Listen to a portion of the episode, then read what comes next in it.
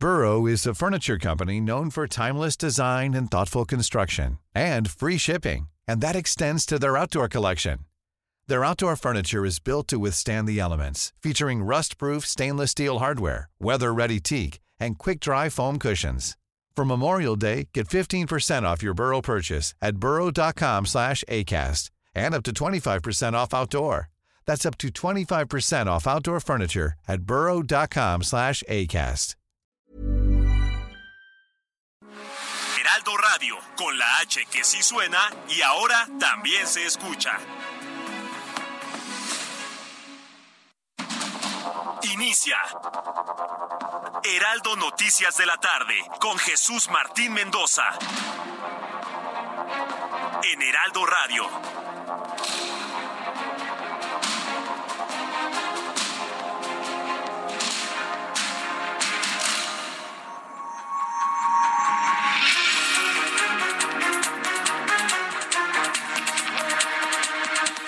Seis de la tarde en punto, las 18 horas en punto hora del centro de la República Mexicana. Bienvenidos, muy buenas tardes. Iniciamos el Heraldo Radio.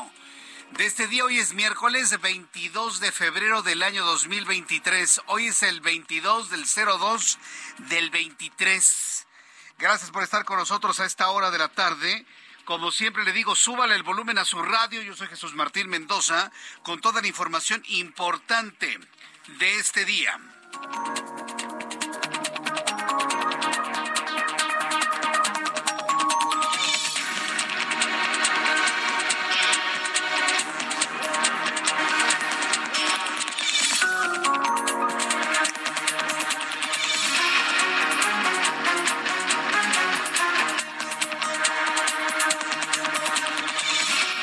Como primera noticia del día de hoy, la Sala Superior del Tribunal Electoral del Poder Judicial de la Federación ordenó este miércoles a la Junta de Coordinación Política de la Cámara de Diputados que el Instituto Nacional Electoral sea presidido por una mujer, con el objetivo de cumplir con el principio de alternancia de género.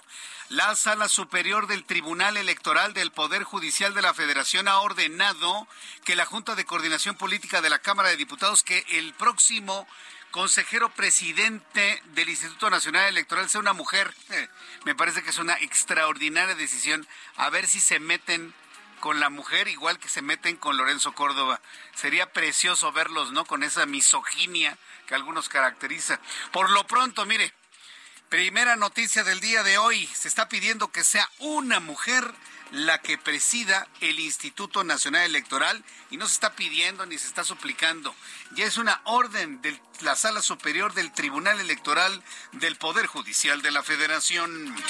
También informo que esta mañana el Senado de la República inició la discusión sobre el Plan B de la reforma electoral, la cual se prevé sea aprobada por Morena y aliados, debido a que tiene los votos suficientes para ello el único punto que analizan es el retiro de la cláusula de la vida eterna. Mire, que hagan lo que quieran, pero que la aprueben ya, para que de esta manera se promulgue, se publique y en ese momento empiecen a fluir todas las acciones de inconstitucionalidad en contra de ese bodrio de reforma, ese despropósito de desmantelamiento del Instituto Nacional Electoral.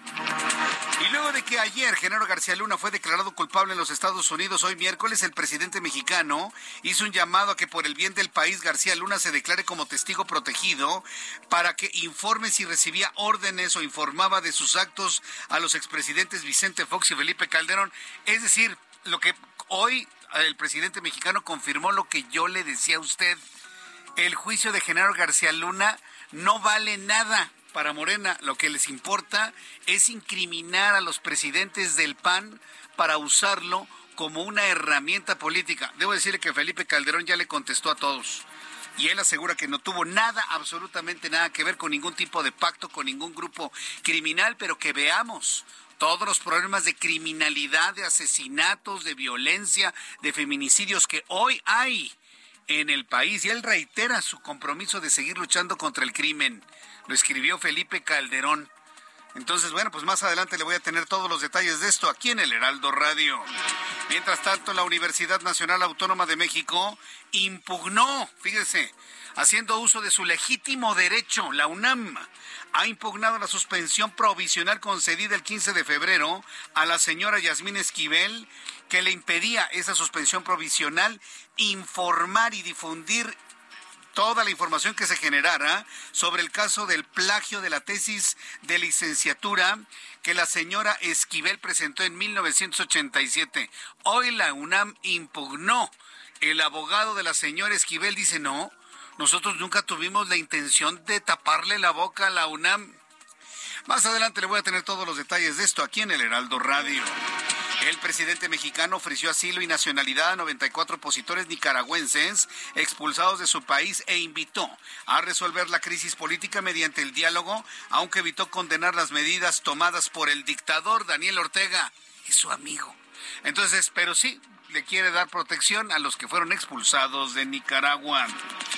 La gobernadora de Chihuahua, eh, Maru Campos, reveló el interés de que la entidad sea instalada a la planta de Tesla debe estar Elon Musk muerto de la risa. ¿eh? Debe estar Elon Musk muerto de la risa, viendo cómo los mexicanos se jalonean por su planta. Yo si fuera Elon Musk estaría que no lo creería, diría, no hombre, estos cuates. Bueno, pues ya empezó el jaloneo. Ahora Chihuahua quiere la planta Tesla. Incluso manifestó que a través de la Secretaría de Innovación y Desarrollo Económico ya se tuvo comunicación con directivos de Tesla En Chihuahua sí hay agua. Entonces, sí, y también Samuel le dijo al presidente, no, presidente, aquí sí tenemos agua. Pero bueno, los coches no se construyen con agua. Pero en fin, ya, ya le platicaré sobre esto también. Y hace 12 años, las patas de pay de limón, un perro mexicano, le fueron mutiladas por miembros de un cartel en Zacatecas. Fíjese nada más lo que es la atrocidad. Si a usted no le representa ningún dolor, que a una persona le mutilen los brazos, las piernas o la cabeza, si usted no le provoca ningún dolor, le provoca un dolor que un cártel de las drogas o del crimen organizado en Zacatecas mutile a un perro, yo creo que eso sí le puede dar más dolor a usted, estoy segurísimo, pero vaya, estoy 100% seguro que eso le provoca más dolor que mutilen a un ser humano. Bueno, pues hoy trascendió una atrocidad de este tamaño. Hoy, bueno, pues encabeza las listas de votaciones para ganarse el título de la mascota favorita de América en 2023. Y esto habría ocurrido hace 12 años. Le voy a platicar de esta historia más adelante aquí en el Heraldo. Y al encabezar la misa por miércoles de ceniza, celebrada en la Basílica de Santa Sabina en Roma, el Papa Francisco condenó el individualismo y la idolatría del yo. ¿A quién se habrá referido? ¿A, quién se habrá referido cuando habla de la idolatría del yo? Ah, ya sé a quién. ¿Sabe a quién? A la presidenta de Italia, Meloni, yo creo, ¿no? Ah, ¿verdad? ah, ¿verdad? Bueno, pues hoy el Papa Francisco condenó la idolatría del yo al afirmar que en la Iglesia Católica no cuenta lo exterior o los juicios humanos, sino el amor y la verdad, dijo hoy el Papa Francisco. Mientras tanto, en otras noticias del deporte, súbale el volumen a su radio. Lo imposible ocurrió. John de Luisa, presidente de la Federación Mexicana de Fútbol, confirmó que no buscará continuar un periodo más en el cargo. A dos semanas del nombramiento de Diego Coca como seleccionador nacional, la Federación Mexicana de Fútbol se estaría quedando sin su cabeza. John de Luisa dice, yo termino y aquí me quedo. Y yo ya no le sigo. Así que bueno, pues le voy a tener todos los detalles con Roberto San Germán sobre esta importante noticia en torno a John de Luisa. Ya son las seis de la tarde con ocho minutos. Hasta aquí nuestro resumen de noticias. Seis de la tarde con ocho minutos, tiempo del centro de México. Bienvenidos. Bienvenidos a todos nuestros amigos que nos escuchan a partir de este momento en toda la plataforma de radio del Heraldo en la República Mexicana y también en los Estados Unidos, a quienes nos escuchan en todas las plataformas digitales del Heraldo de México, www.heraldodemexico.com.mx y a través de la aplicación del Heraldo de México. Sean ustedes bienvenidos. Hoy, miércoles 22 de febrero de 2023, hoy es un día muy importante para la Iglesia Católica y para los que pertenecemos a la Iglesia Católica, que entiendo somos el 90% de la población mexicana. Practicantes o no practicantes, como sea, hoy es miércoles de ceniza. Hoy es miércoles de ceniza. ¿Por qué miércoles de ceniza? Es un día en el que se inician los 40 días, la cuaresma significa 40 días de preparación rumbo a la Semana Santa, que es el tiempo en el que la Iglesia Católica y los católicos, 1.300 millones en todo el mundo, recordamos todo el proceso de pasión, muerte y resurrección de Cristo como uno de los símbolos más elevados de amor que existen. El que alguien dé la vida por el otro. ¿Sí? Para poder entender eso, ¿no? O sea, un amor al grado de poder dar mi propia vida por el otro. Alguien me, va a decir, pues yo como papá o como mamá daría la vida por mis hijos. Ah, bueno, eso multiplíquelo por los ocho mil millones de seres humanos que somos en, el planeta Tierra, sin importar si creen en él, en él o no. Nada más imagínense esa multiplicación. Bueno, pues de ese tamaño es lo que los católicos nos preparamos a celebrar. La entrega de la vida misma por los demás, pero además, lo más importante, el triunfo de la vida sobre la muerte la resurrección de nuestro Señor Jesucristo, que es donde se basa toda nuestra fe católica. Y todo eso lo recordamos a partir del día de hoy con el miércoles de ceniza, en donde todos reflexionamos sobre algo importantísimo. Algo que debo decirle, los líderes políticos del mundo se les olvida. ¿Sabe qué es? Que somos finitos, que nos vamos a morir algún día todos, que vamos a hacer no nada más comida para gusanos, sino que nos vamos a convertir en polvo, ya sea por incineración o ya sea por el paso del tiempo. Y eso a muchos seres humanos se les olvida. La humildad de entender que nuestra vida es finita, por muy poderosos que sean en este momento, en el ámbito, en el ambiente que les toque, todos nos vamos a morir. Y algunos quedarán inclusive en el olvido. Entonces, todo este tiempo de preparación inicia con esa profunda reflexión. La humildad de entender que la vida es prestada y que este cuerpo y que esta comunicación que tenemos usted y yo, todos los que estamos escuchando en este momento, algún día estaremos muertos, convertidos en polvo. Claro, se trata que nuestra alma trascienda, pero es importantísimo recordar eso. Eso nos da un punto de humildad y de entender que no todo es para siempre. ¿eh? Y que hasta el más elevado poder se acaba. ¿Qué le parece? Le puedo asegurar que lo, como que hemos olvidado eso tan, tan importante. Bueno, vamos directo a las noticias. Me detuve en esto porque es noticia. Es noticia el día de hoy para el 90% de la población mexicana. En las noticias del día de hoy le informo. El gobernador del estado de Jalisco reprobó la protesta social luego de que ayer afirmó que en Casa Jalisco no se atiende a las personas que acuden a exigir alguna demanda social. Por este motivo, el partido de Hagamos Jalisco rechazó este tipo de actos y muestras de intolerancia por parte del mandatario estatal, las cuales siguen marcando el tono de esta administración. Entro en comunicación con Mayeli Mariscal, ella es nuestra corresponsal en Guadalajara, Jalisco, quien nos tiene más de las declaraciones del gobernador de Jalisco. Adelante Mayeli, gusto en saludarte, ¿cómo estás? Hola, ¿qué tal? Muy buenas tardes. Buenas tardes también a todo el auditorio. Pues, eh, como lo comentas, el mandatario estatal, Enrique Alfaro Ramírez, señaló que Casa Jalisco no es el lugar adecuado para que vayan a manifestarse. Y es que eh, el pasado fin de semana, familiares de personas desaparecidas acudieron a exigir eh, la búsqueda con vida precisamente de estas personas que se encuentran no localizadas.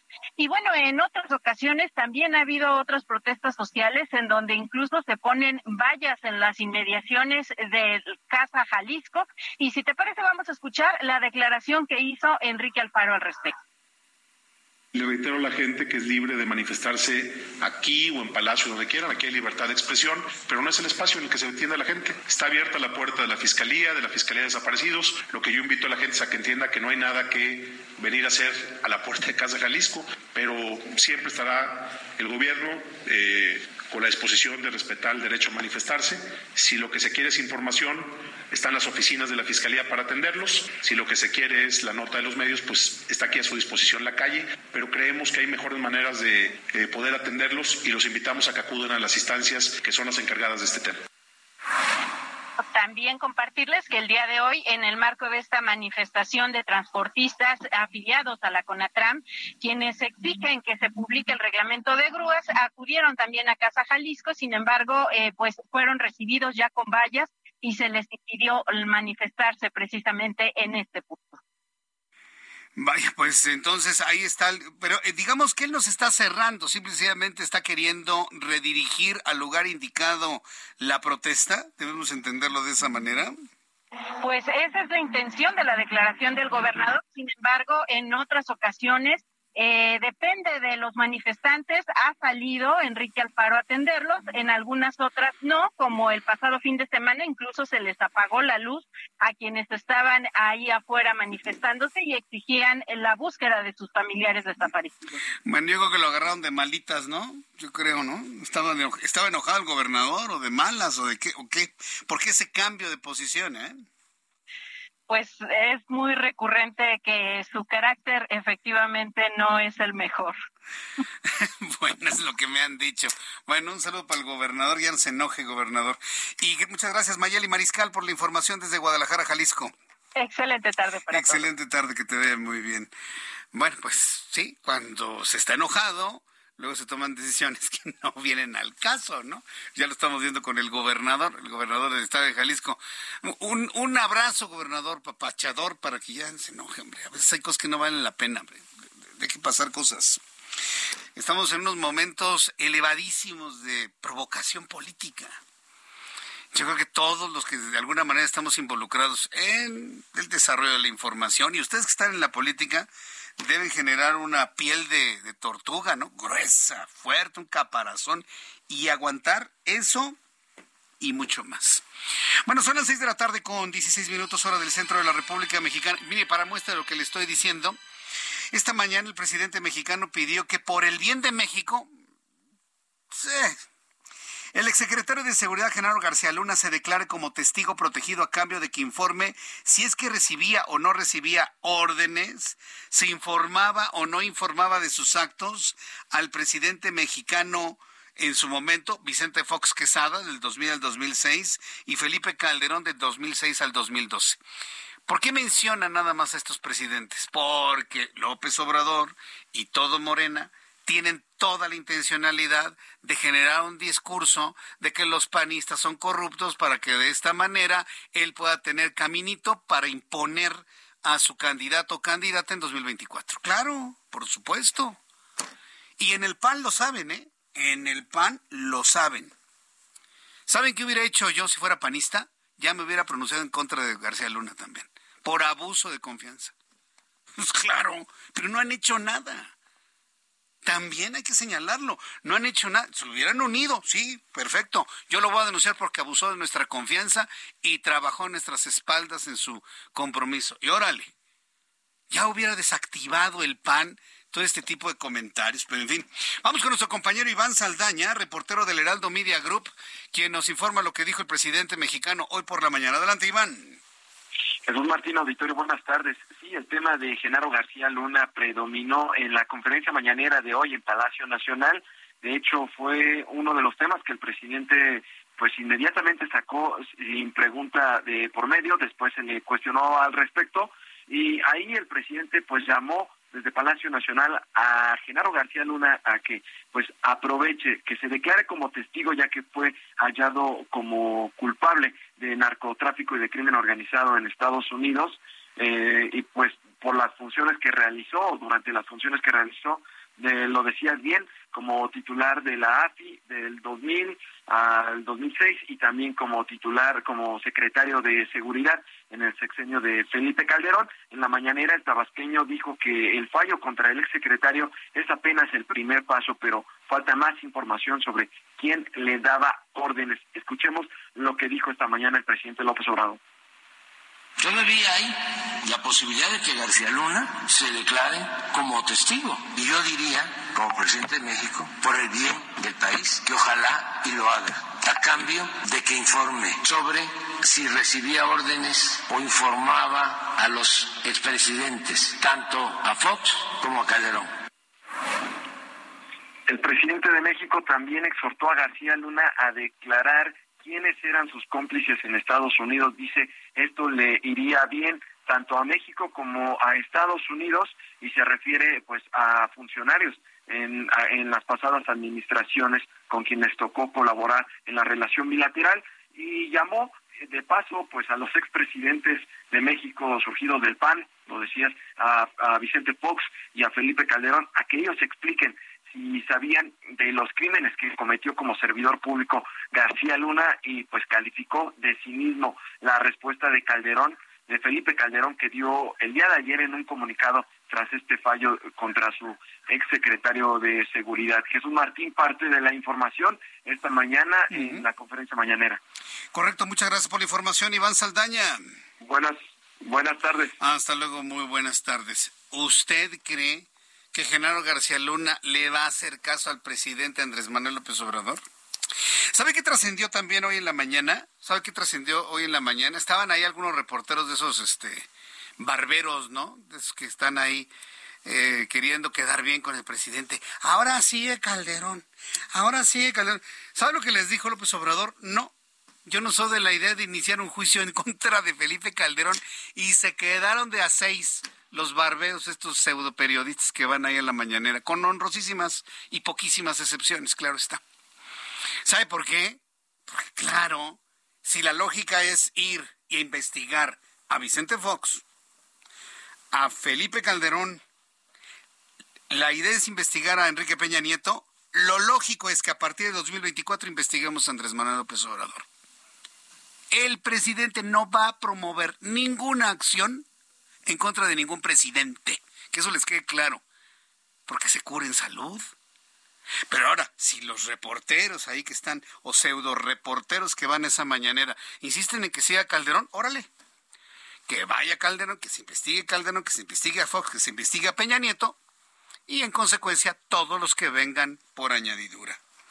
Yo pienso que no va a haber nada en ese sentido.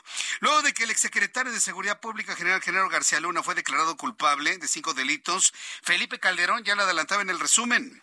Emitió un comunicado para extender su postura en el caso de uno de los de sus más cercanos colaboradores y aseguró que jamás negoció ni pactó con criminales, por el contrario combatió al cartel del Pacífico.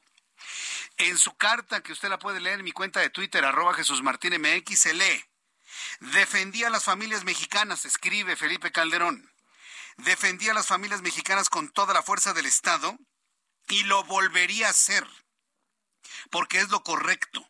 Luché para construir un auténtico Estado de Derecho, sin el cual no hay libertad, justicia ni desarrollo señaló Felipe Calderón, quien destacó que la mayoría de los delincuentes confesos que participaron como testigos en el juicio a Genaro García Luna fueron perseguidos, detenidos y extraditados por su gobierno.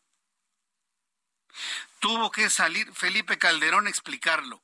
Nadie de su ex partido político, del partido que lo encumbró en el poder, nadie se tuvo la molestia de explicar esto tan elemental. Todos los que participaron en el juicio fueron detenidos por mí y extraditados de los Estados Unidos. El Pleno del Senado de la República bueno, esto fue lo que escribió Felipe Calderón Hinojosa. Mientras todo esto ha sucedido, en el Pleno del Senado de la República se inició esta mañana la discusión del llamado Plan B de la reforma electoral que impulsa Morena y el presidente mexicano Andrés Manuel López Obrador. Entre todo esto, acuérdese el ingrediente político. Misael Zavala, reportero del Heraldo, nos informa. Adelante, Misael. Buenas tardes, Jesús Martín. Buenas tardes al auditorio. Efectivamente, pues hace unos minutos ya, Jesús Martín, quedó ya consumado el plan B del presidente Andrés Manuel López Obrador, y es que por mayoría de votos el Pleno del Senado dio paso a la reforma electoral, este llamado plan B del gobierno federal, con al menos 400 artículos, pero dejaron fuera la cláusula de vida eterna para institutos políticos pequeños, el caso de Genaro García Luna y la marcha para defender al Instituto Nacional Electoral marcaron este debate en tribuna, un, eh, un debate álgido y fuerte entre los senadores de Morena y los opositores, donde, bueno, Morena y aliados hicieron mayoría para avalar esta reforma que busca garantizar el ejercicio de los derechos humanos, políticos y electorales, al menos así lo argumentó los morenistas. La reforma de vida eterna quedó fuera con el voto de 72 legisladores a favor y 50 en contra, por lo que el resto del plan B pasa al Ejecutivo Federal ya para su promulgación. Tras esta aprobación, el bloque opositor conformado por el PAN, el PRI, PRD, Movimiento Ciudadano y el Grupo Plural anunciaron que acudirán a la Suprema Corte de Justicia de la Nación a presentar acciones de inconstitucionalidad de esta reforma electoral. Y en este debate, Jesús Martín, pues Morena encendió el debate al incluir en la discusión el caso de Genaro García Luna, el vicecoordinador de Morena en el Senado, César Cravioto, sostuvo que la marcha que la oposición está convocando para el domingo en realidad es para defender a personajes como García Luna, quien fue señalado culpable del narcotráfico por un jurado en Estados Unidos. Incluso los morenistas pues desplegaron una gran marcha en el pleno del Senado con la foto de García Luna, ex secretario de Seguridad con Felipe Calderón Hinojosa. Los panistas respondieron con pancartas también en las que afirman que Morena se quiere robar la elección federal del 2024, ya que se aprueba la reforma electoral donde se le restan facultades al Instituto Nacional Electoral. Jesús Martín, hasta aquí la información. Gracias, Misael. Gracias. Escucha las noticias de la tarde con Jesús Martín Mendoza. Regresamos. Heraldo Radio, con la H que sí suena y ahora también se escucha. Heraldo Radio, con la H que sí suena y ahora también se escucha. Cuando te enamoras del nuevo Fiat Pulse, el pulso de tus emociones se eleva. Estrénalo desde 354 mil pesos o tasa desde 9.75%. Conquista las calles con el SUV líder en ahorro de combustible. Fiat, sé único. Visita tu distribuidor Fiat Chrysler, K 30.1% vigencia el 28 de febrero de 2023. Consulta fiat.com.mx. Continúa Heraldo Noticias de la tarde con Jesús Martín Mendoza.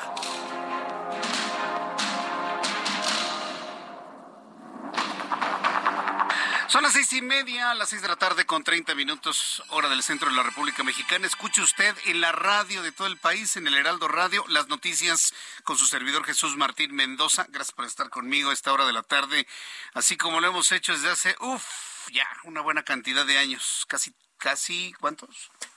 Pues casi treinta años, ¿no? Sí, ya casi 30. Sí, es increíble. A mí me parece impresionante el tiempo que ha pasado. Quiero agradecer mucho sus comentarios. Me escribió Arturo Ramírez, me dice Jesús Martín, buenas tardes, soy Arturo Ramírez. Yo me hago una pregunta. ¿Cómo es posible que lleven a testiguar a gente en contra de alguien que los metió a la cárcel? Es lógico que van a hablar mal de él y es tan irresponsable que se deje que opine gente de tan poca calidad, delincuentes calificados. Ahora resulta que las, magias, las mafias pueden opinar y esto está muy mal a nuestros ojos está muy mal, pero así funciona la, justicia en los Estados Unidos, en donde se garantiza el derecho de declarar y sin presentar pruebas y solamente con dichos. Así funciona la justicia de allá.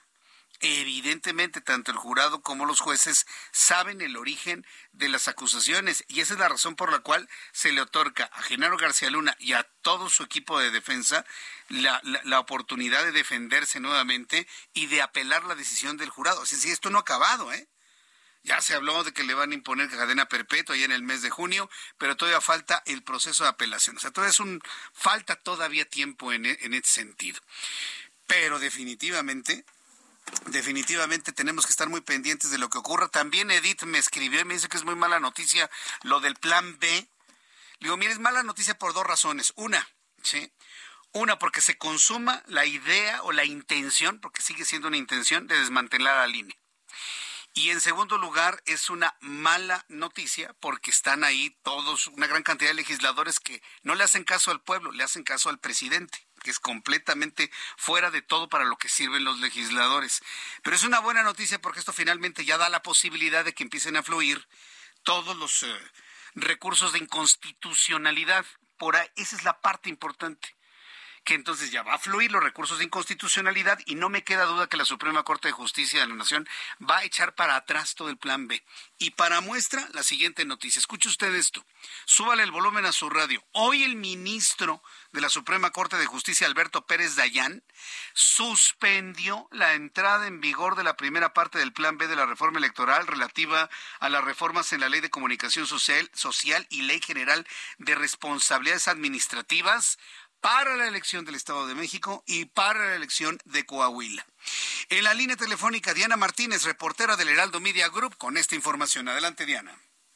Así es, Jesús Martín, te saludo con gusto. El ministro Alberto Pérez Dayán suspendió en Coahuila y Estado de México la entrada en vigor de la primera etapa del Plan B de la reforma electoral. El integrante de la Suprema Corte de Justicia de la Nación admitió a trámite siete acciones de inconstitucionalidad que fueron promovidas por el PAN, el PRD, el PRI, Movimiento Ciudadano, Hagamos de Jalisco, senadores y diputados de la oposición. Pérez Dayán suspendió las reformas a la Ley General de Responsabilidades Administrativas y la Ley General de Comunicación comunicación social. El ministro señaló que al conceder esta medida cautelar solicitada, pues es para el efecto de que el decreto combatido no rija en los procesos electorales que se encuentran en desarrollo, es decir, los correspondientes al Estado de México y Coahuila, pues de no concederse la medida, podrían causarse afectaciones irreparables al sistema democrático y a los derechos fundamentales implicados en este. El ministro señaló que la medida otorgada surtirá efectos de inmediato y sin que se requiera otra garantía. Con esta reforma, los estados y municipios solo pueden destinar 0.1% de su presupuesto anual a su programa de comunicación. Hasta aquí mi reporte.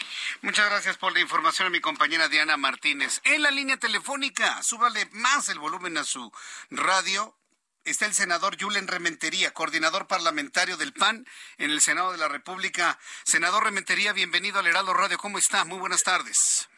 Hola Jesús Martín, me gusto saludarte y desde luego saludar a todo el auditorio de Radio. Sentimientos encontrados con lo ocurrido el día de hoy porque finalmente los senadores de Morena, haciéndole caso al presidente y no a la ciudadanía, aprueban estas reformas del Plan B. Pero eso finalmente da el camino, ¿no? Para las eh, acciones de inconstitucionalidad que muchos no tenemos duda van a funcionar y echarán para atrás este intento de desmantelamiento del INE. ¿Cómo lo están viendo en el PAN ustedes en el Senado?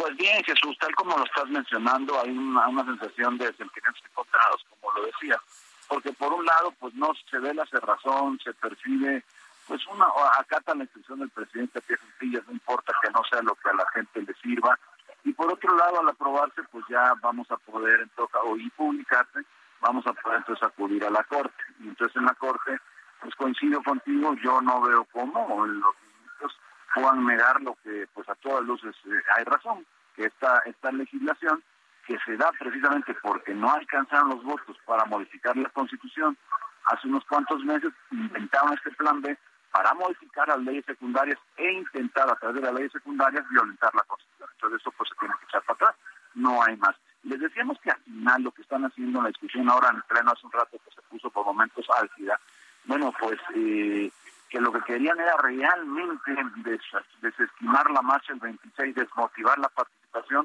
y, por supuesto, robarse la elección. Así lo es porque así lo pensamos, así lo pienso yo.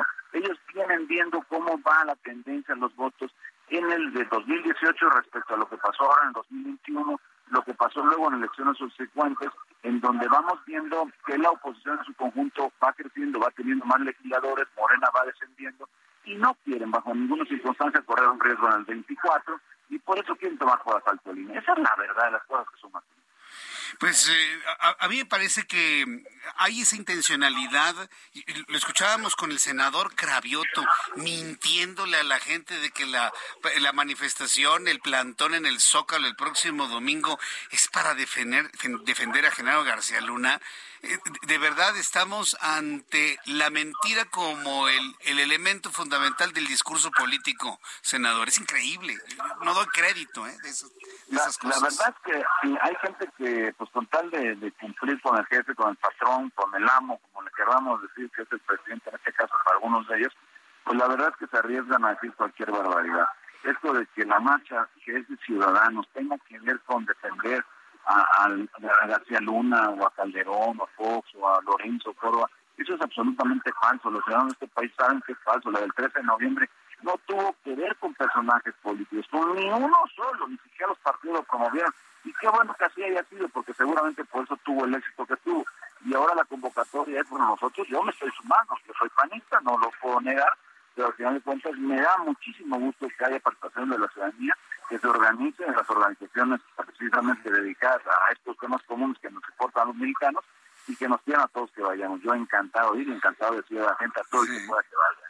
Sí, hay, hay, quienes quieren mermar el ánimo, pero no, yo por el contrario he notado que hay un ánimo todavía aún más intenso e interesado en participar en el próximo domingo 26 de febrero en el Zócalo y en diversos zócalos de la República Mexicana y en plazas de armas del extranjero, senador Rementería. Sí, de hecho nos hablaban que tenían al parecer esas organizaciones ya confirmadas creo que en 80 ciudades, son muchísimas en el, en el país, algunos lugares, plazas de públicas del extranjero, y la del Zócalo, ¿no? Que es una es una señal enorme, porque además hay que decir, cuando el presidente descalificó aquella el 13 de noviembre, digo, bueno, fueron unos cuantos, pero nosotros llenamos el Zócalo, como si el Zócalo fuera más de lo que aquella vez se manifestó, que yo creo que no es así. Entonces, bueno, pues ahora se le va a llenar el Zócalo y ahora a ver qué va a decir, porque ya no tendrá salida con el mismo argumento que él utilizó pues hace ya algunas meses. Entonces, yo creo que lo que hay que hacer es decir a la gente, si quieres que tu voto cuente, si quieres que las elecciones se respeten los resultados, pues hay que hacer la presión necesaria, la manifestación adecuada para estar ahí el 26, el próximo domingo, este domingo ya, y entonces con ello decirle a la Corte, oye, somos muchos los que aquí estamos, pero que representamos a la vez a millones de ciudadanos en este país, y queremos que la Corte enderece el entuerto al legislativo que armaron estos señores de Morena y sus aliados. Eh, eh, entiendo que el objetivo de esta marcha, y así lo entendemos muchos, es pedirle a la Corte, exigirle a la Corte que sea independiente, pero al mismo tiempo ofrecerle respaldo, soporte, acompañamiento en esa libertad para tomar decisiones en torno a las acciones de inconstitucionalidad, senador Rementería?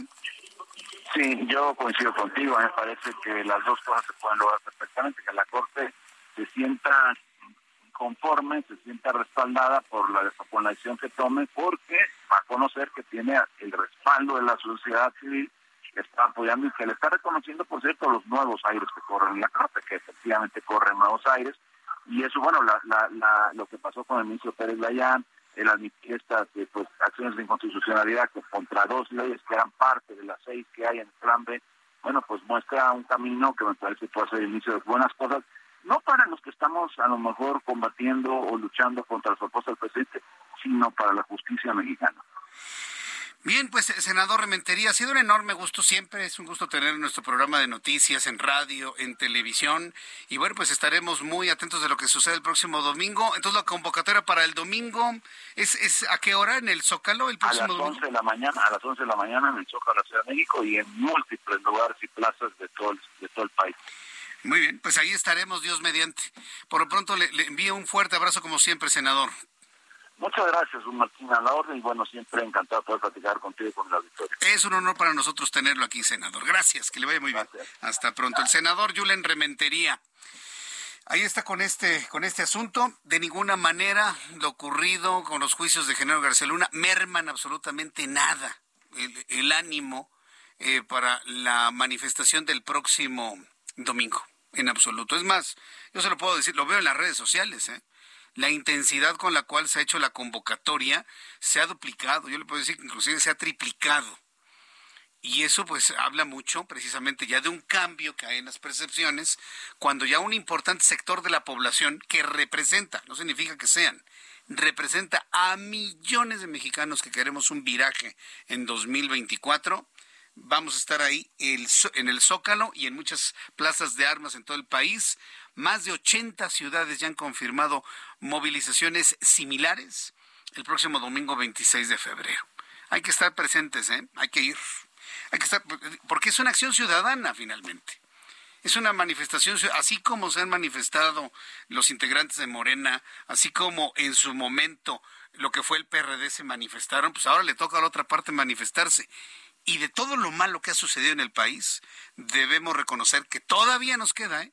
Esa libertad de manifestarnos en las calles con toda tranquilidad, volverlo una verdadera fiesta y una demostración de que estamos unidos y una demostración de lo que se busca lograr en el país, no para una persona, sino para todos. Son las seis de la tarde con 42 minutos hora del centro de la República Mexicana. Por cierto, vamos a tener entrevistas sobre eso en lo que resta de esta semana. En la línea telefónica Eh, voy a tener un poco más adelante en la línea telefónica Santiago Nieto, ex titular de la Unidad de Inteligencia Financiera, que ahora es encargado del despacho en la Procuraduría General de Justicia del Estado de Hidalgo. Para, vamos a platicar con él sobre los asuntos que tienen que ver de manera paralela con el tema de Genaro García Luna y las cuentas descongeladas a la esposa de Genaro García Luna. Pero mientras esto, esto sucede, eh, quiero informarle que tras darse a conocer el veredicto del jurado en contra de Genaro García Luna, la Unidad de Inteligencia Financiera de la Secretaría de Hacienda reportó que la esposa, entrando de lleno en esta información, la esposa del exfuncionario, Linda Cristina Pereira Galvez, logró obtener protección para no tener bloqueo de sus cuentas, que por cierto permanecían bloqueadas desde el año 2019. Se trata de cuatro cuentas que quedaron bloqueadas en diciembre de ese año para evitar operaciones que pudiese realizar pues la familia del propio Genaro García Luna. Vamos a conocer a detalle cómo está todo esto, por qué se, se dio en el mismo tiempo el veredicto con Genaro García Luna en esta información que nos entrega Ángel Arellano. Ayer, mientras la justicia de Estados Unidos declaraba culpable por cinco delitos federales al exsecretario de Seguridad Pública de México, Genaro García Luna, en nuestro país la Unidad de Inteligencia Financiera informaba que el Poder Judicial descongeló las cuentas bancarias de Linda Cristina Pereira Galvez, esposa de García Luna, quien fue incluida en la lista de personas bloqueadas de la UIF el 9 de diciembre de 2019, justo el día en que fue detenido su esposo en Dallas, Texas. En ese entonces, la UIF, encabezada por Santiago Nieto, informó que el gobierno de Estados Unidos pidió al de México información bancaria sobre la esposa de García Luna por estar vinculada en la investigación que llevó a juicio al exsecretario en el que ayer fue declarado culpable. La UIF precisa que además Pereira Galvez está demandada ante una corte de Florida, pues México busca recuperar 745.8 millones de dólares presuntamente sustraídos de manera ilícita del erario y trasladados a Miami. Esa información ya la había aportado el actual titular de la UIF, Pablo Gómez, en la mañanera del 9 de febrero pasado, donde indica que el monto que había sido bloqueado es cercano a los 30 millones de pesos. El gobierno de México ha bloqueado,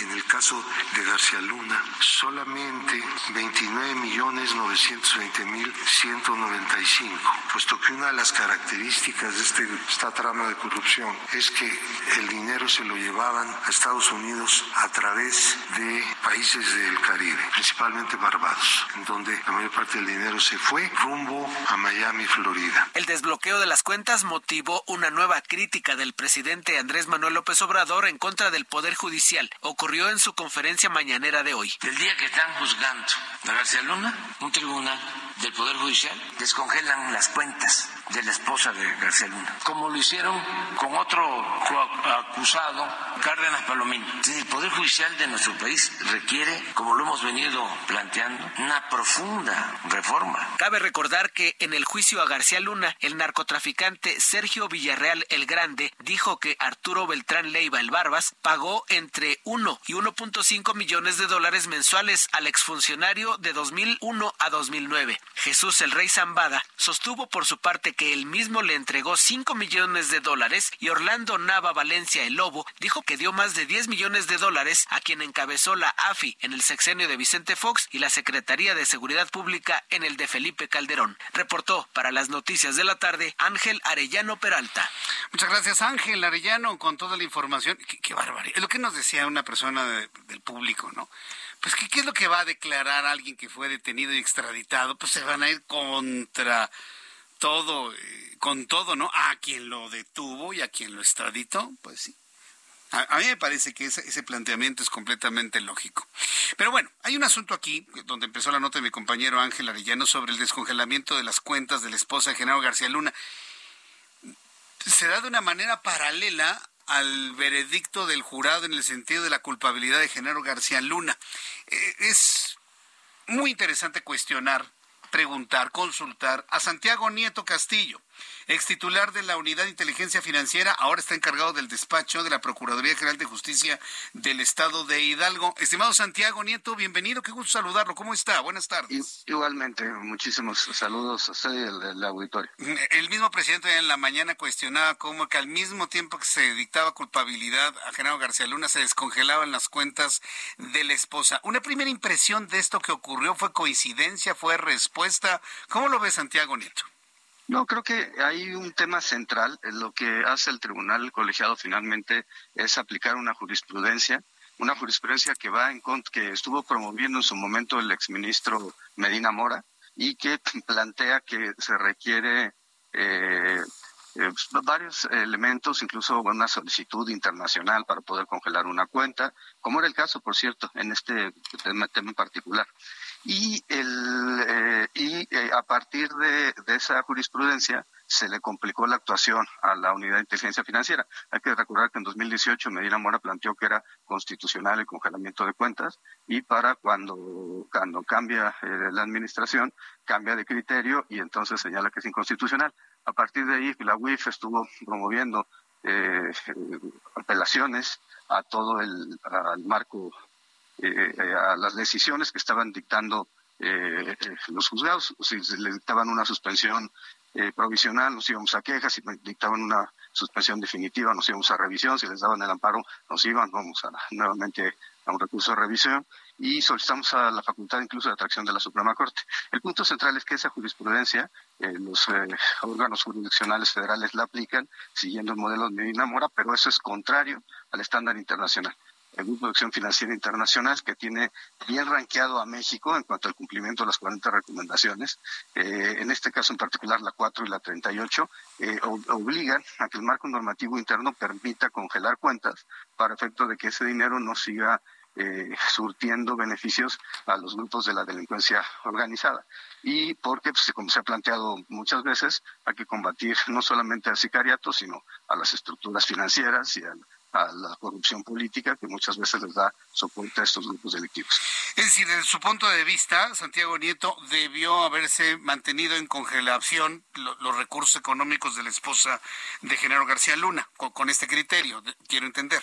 Sí, a ver, en mi punto de, vista es que el estándar internacional permite el congelamiento de cuentas, la ley de instituciones de crédito lo permite, lo que hizo la unidad fue congelar las cuentas siguiendo el procedimiento y ellos acudieron a la demanda de amparo y finalmente el juzgado eh, no es que les haya dado la razón, sino termina, bueno, el tribunal no te termina otorgándoles eh, el, amparo y ordenando la liberación de las cuentas.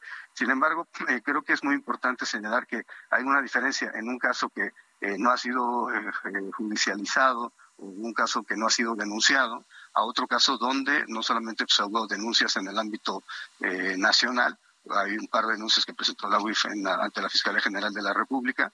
Eh, también hay que decirlo que se presentó por parte de la UIF una demanda eh, en sede civil ante las Cortes de Florida para buscar la extinción de dominio y la repatriación de los bienes de García, Luna, que, como ha mencionado el actual titular de la unidad, ascienden a 700 millones de dólares. Nosotros habíamos localizado 200 eh, eh, millones de dólares en México de transferencias a la, empresa Numba y unos 250 millones, de acuerdo con lo que el despacho contratado para efecto de presentar las demandas en Estados Unidos, de forma muy similar a lo que hizo la Cancillería con las armerías, había hecho el cálculo. Entonces, eh, pensamos que 450 millones de dólares, el actual titular habla de 700 millones de dólares, pero lo importante es que, uno, hay una, un, litigio que eh, en penal en Estados Unidos ya habla, ha condenado a García Luna. El 27 de junio se emitirá la sentencia que puede ir de 20 años a, prisión preventiva, a, perdón, a prisión vitalicia, como decimos nosotros, cadena perpetua, como dicen ellos. Dos, la demanda civil en Estados Unidos, en donde ellos han eh, planteado una eh, motion to dismiss que ha sido rechazada por los y, esto ha llevado a que ellos presenten una apelación a los eh, a los tribunales en, en Florida pero que eso se resolverá yo creo que en marzo y pues, el tercero pues, son las denuncias que están en la Fiscalía General de la República, que ha obtenido varias órdenes de aprehensión por, por otro tipo de operativos, no, no por lavado de dinero hasta este momento, según los datos que yo tengo.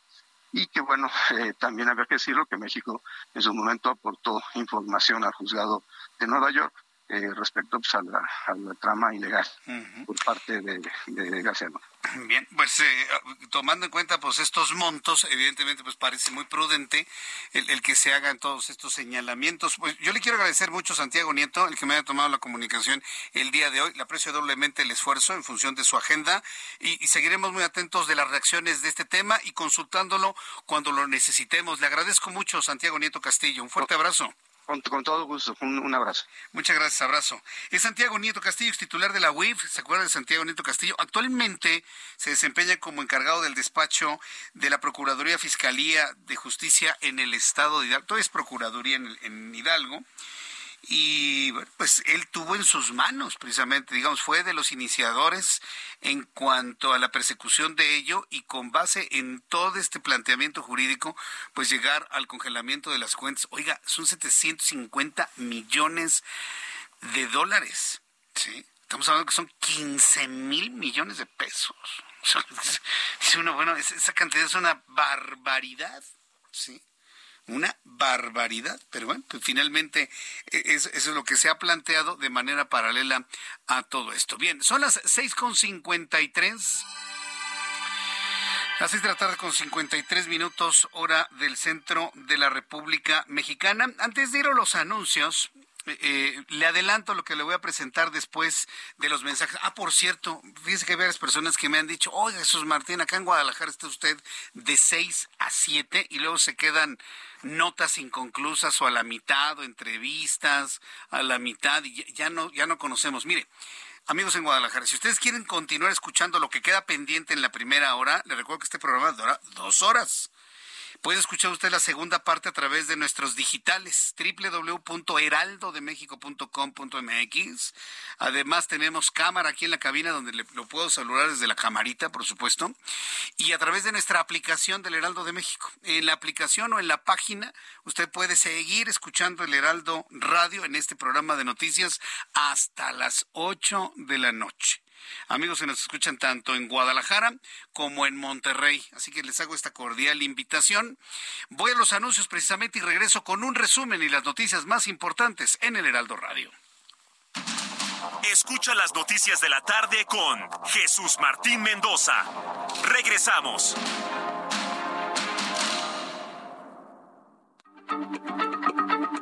Heraldo Radio, la H se lee, se comparte, se ve y ahora también se escucha.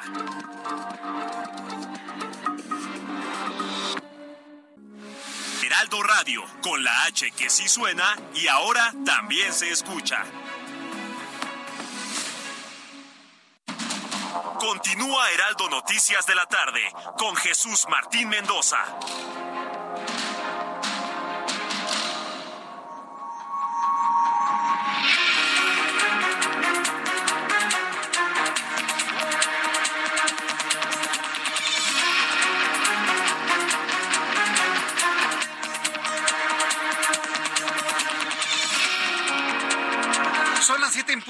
Las 19 horas en punto, hora del centro de la República Mexicana. Escucha usted el Heraldo Radio, yo soy Jesús Martín Mendoza. Doy la más cordial bienvenida a nuestros amigos que nos sintonizan a partir de este momento a través de la radio y a través de nuestras opciones digitales. Saludos amigos en Guadalajara, en Monterrey. Gracias por estar con nosotros a través de la aplicación del Heraldo, de la página del Heraldo de México y en la radio del Heraldo de México. Este es un resumen con las noticias más importantes en el Heraldo Radio Noticias. En primer lugar, le informo que el presidente de México, Andrés Manuel López Obrador, ofreció dar asilo y la nacionalidad mexicana a los 94 opositores nicaragüenses expulsados de su país. Sin embargo, sorpresivamente el presidente mexicano no condenó los excesos del presidente de Nicaragua, Daniel Ortega. La diputada del PAN, América Rangel, informó que ha presentado una denuncia penal, es decir, para meter a la cárcel ante la Fiscalía General de la República contra los tres, contra las tres personas que ayer atacaron las instalaciones del Congreso de la Ciudad de México, de quien dijo incluso intentaron atacarla a ella, estas tres personas, a quienes a través de un video en redes sociales dio a conocer que tienen identificados y que ya entregó las pruebas a la Fiscalía General de la República. Esto informó hoy América Rangel. Están identificados los agresores en el Congreso que rompieron, violentaron, eh, dañaron las instalaciones por impedir que se le proteja a los niños. Ellos están promoviendo de que los niños les sea amputado el pene y los testículos, los que se sientan niñas y las niñas que se sientan niños, darles un tratamiento hormonal con testosterona a los niños. ¿Por qué les importa tanto? ¿Que acaso quieren tener relaciones sexuales con niños? Eso es pederaste aquí en China. Evidentemente hoy el Congreso también trabajó en torno a ese tema. Le voy a informar que en 2011 Pai de Limón, un perro con apenas un año de vida, fue encontrado en un basurero en Fresnillo, Zacatecas, totalmente mutilado. Le mutilaron sus patitas. ¿Y sabe quién hizo esto? El cartel de los Zetas. Sin embargo, tras ser rescatado por la propietaria del Santuario Milagros Caninos, Pai de Limón se posiciona como el primero de los finalistas para ganar el concurso America's Favorite Pet, la mascota favorita de América. Y, a tres días del cierre de las votaciones se ve como finalmente el perro, mutilado, fíjese, pero que finalmente será galardonado pues ante semejante tortura, ¿no? Que le hayan cortado sus patitas. En fin, pues eso es lo que hay en México y de ese tamaño es la crueldad contra humanos y contra animales. La Universidad Nacional Autónoma de México impugnó la suspensión concedida a la ministra de la Suprema Corte de Justicia de la Nación, Yasmín Esquivel, que le impedía pronunciarse y difundir información sobre el caso, caso de plagio en el que ella está involucrada al presentar esa tesis en 1987 en la Escuela Nacional de Estudios Superiores Aragón, hoy en esa facultad. Este resumen de noticias le informo que en entrevista con el Heraldo Radio, el coordinador del PAN en el Senado, Julen Rementería, afirmó que con la aprobación del Plan B de la reforma electoral, Morena y sus aliados buscan desincentivar la participación y robarse las elecciones, pero reiteró, la marcha del próximo 26 de febrero es en defensa del INE y no en favor de ningún partido o actor político. Es la voz de Julen Rementería. Que lo que querían era realmente desestimar la marcha el 26, desmotivar la participación y por supuesto robarse la elección. Así lo es, porque así lo pensamos, así lo pienso yo. Ellos vienen viendo cómo va la tendencia en los votos en el de 2018 respecto a lo que pasó ahora en 2021, lo que pasó luego en elecciones subsecuentes, en donde vamos viendo que la oposición en su conjunto va creciendo, va teniendo más legisladores, Morena va descendiendo y no quieren bajo ninguna circunstancia correr un riesgo en el 24 y por eso quieren tomar por asalto el. Esto fue lo que explicó Julen Rementería. Se mostró muy confiado en que ya una vez aprobado y ahora después promulgado y publicada este este despropósito de desmantelamiento del INE, entonces ya empiecen a fluir de manera rápida todas las acciones de inconstitucionalidad para que sean eh, analizadas por la Suprema Corte de Justicia de la Nación. El encargado de despacho de la Procuraduría General de Justicia del Estado de Hidalgo, Santiago Nieto, habló para los micrófonos del Heraldo Radio hace unos instantes.